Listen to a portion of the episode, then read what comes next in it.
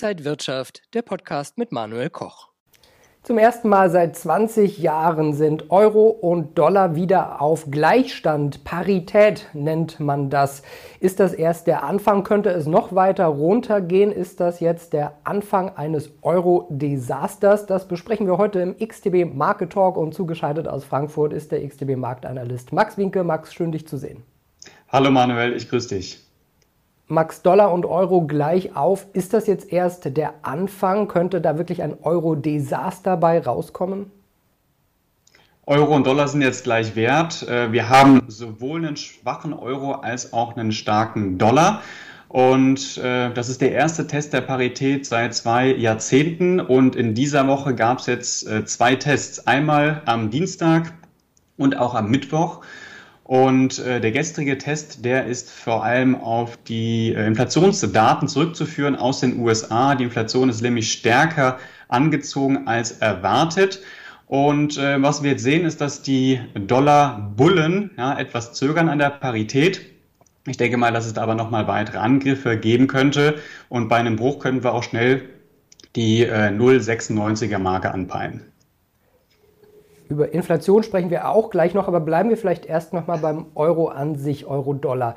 Äh, das Paar fällt ja schon seit anderthalb Jahren. Was sind genau die Gründe für diesen Rückgang? Also diese Gründe sind ja keinesfalls neu. Wir haben die geldpolitische Divergenz äh, auf der einen Seite, auf der anderen Seite die Rezessionsangst in Europa durch die Energiekrise.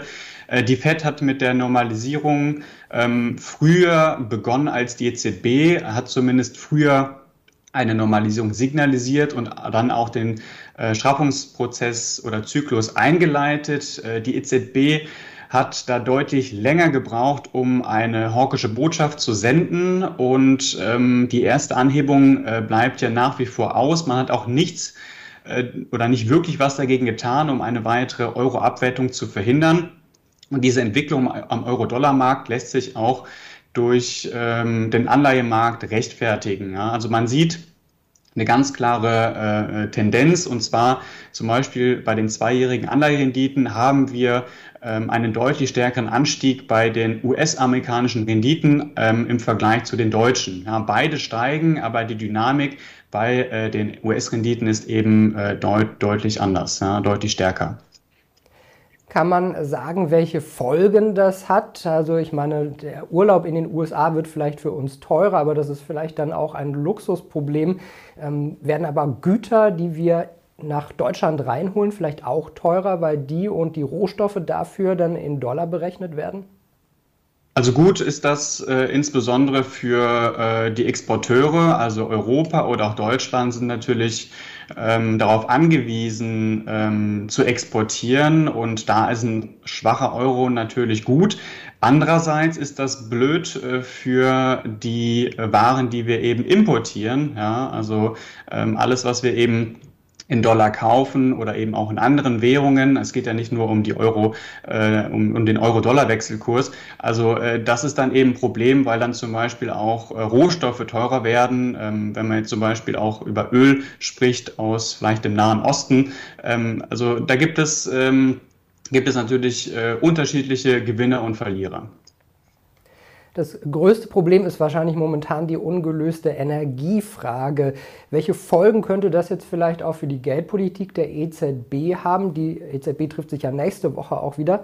Und äh, welche Folgen könnte das dann auch für den Euro haben? Also der Russland-Ukraine-Konflikt, der steht nach wie vor im, äh, im Fokus. Ähm, es geht allerdings ein deutlich höheres Risiko davon aus, also für Europa als für die USA. Und äh, das liegt einerseits äh, an der geografischen äh, Nähe natürlich, aber auch diese starke Energieabhängigkeit. Äh, Russland hat jetzt äh, die Erdgaslieferung nach Europa äh, eingeschränkt und es gibt auch die Gefahr eines vollständigen Stopps. Und ähm, wenn das eben passiert oder wenn es zu einer solchen Entwicklung kommt, dann könnte die EZB den Straffungszyklus unterbrechen oder eben beenden, bevor eigentlich äh, es wirklich begonnen hat. Und das wären wirklich schlechte Nachrichten für den Euro. Ja, und die EZB hat ja auch mit der hohen Inflation zu kämpfen. In Deutschland ein bisschen zurückgegangen, in den USA noch mal weiter über 9 Prozent gestiegen. birgt das auch noch mal viel stärker die Gefahr einer Rezession? Definitiv. Also äh, gestern gab es ja Inflationsdaten aus den USA. Das waren die Werte für Juni zu den Verbraucherpreisen. Und da haben wir bei der Gesamtinflation einen Anstieg gesehen, äh, einen unerwartet starken Anstieg von 8,6 auf 9,1 Prozent. Das ist der höchste Wert seit mehr als vier Jahrzehnten. Und auch in der Eurozone haben wir eine Rekordinflation von über 8 Prozent ähm, in Deutschland. Ja, auch ähm, extrem hohe Werte. Äh, das zeigt uns natürlich erstmal, dass es insgesamt keine wirklichen Anzeichen für einen Peak oder auch für eine Verlangsamung gibt.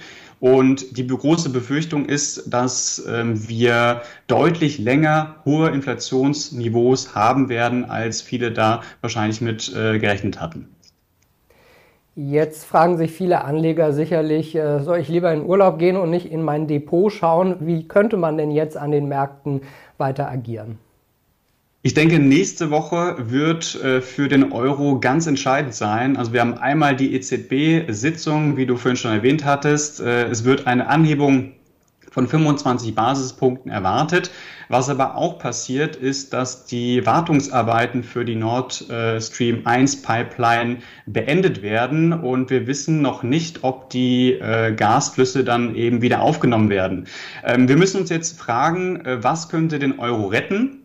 Das wäre einerseits ein Ende des Krieges äh, beziehungsweise eine ja, Ent, äh, Entlastung oder eine Entschärfung der Situation in der Ukraine ähm, oder zum Beispiel ein signifikanter Rückgang bei den Energierohstoffpreisen, allerdings aus anderen Gründen wie aus diesem ersten Punkt, den ich genannt hatte, oder vielleicht auch eine Trendwende bei der Fettpolitik. Ja, wir werden das im Auge behalten. Vielen Dank an den XTB-Marktanalysten Max Winke aus Frankfurt heute zugeschaltet. Sehr gerne. Und liebe Zuschauer, danke Ihnen und euch fürs Interesse am XDB Market Talk für diese Woche wieder. Bleiben Sie gesund und munter. Mehr Infos gibt es noch auf xdb.com. Alles Gute und bis zum nächsten Mal.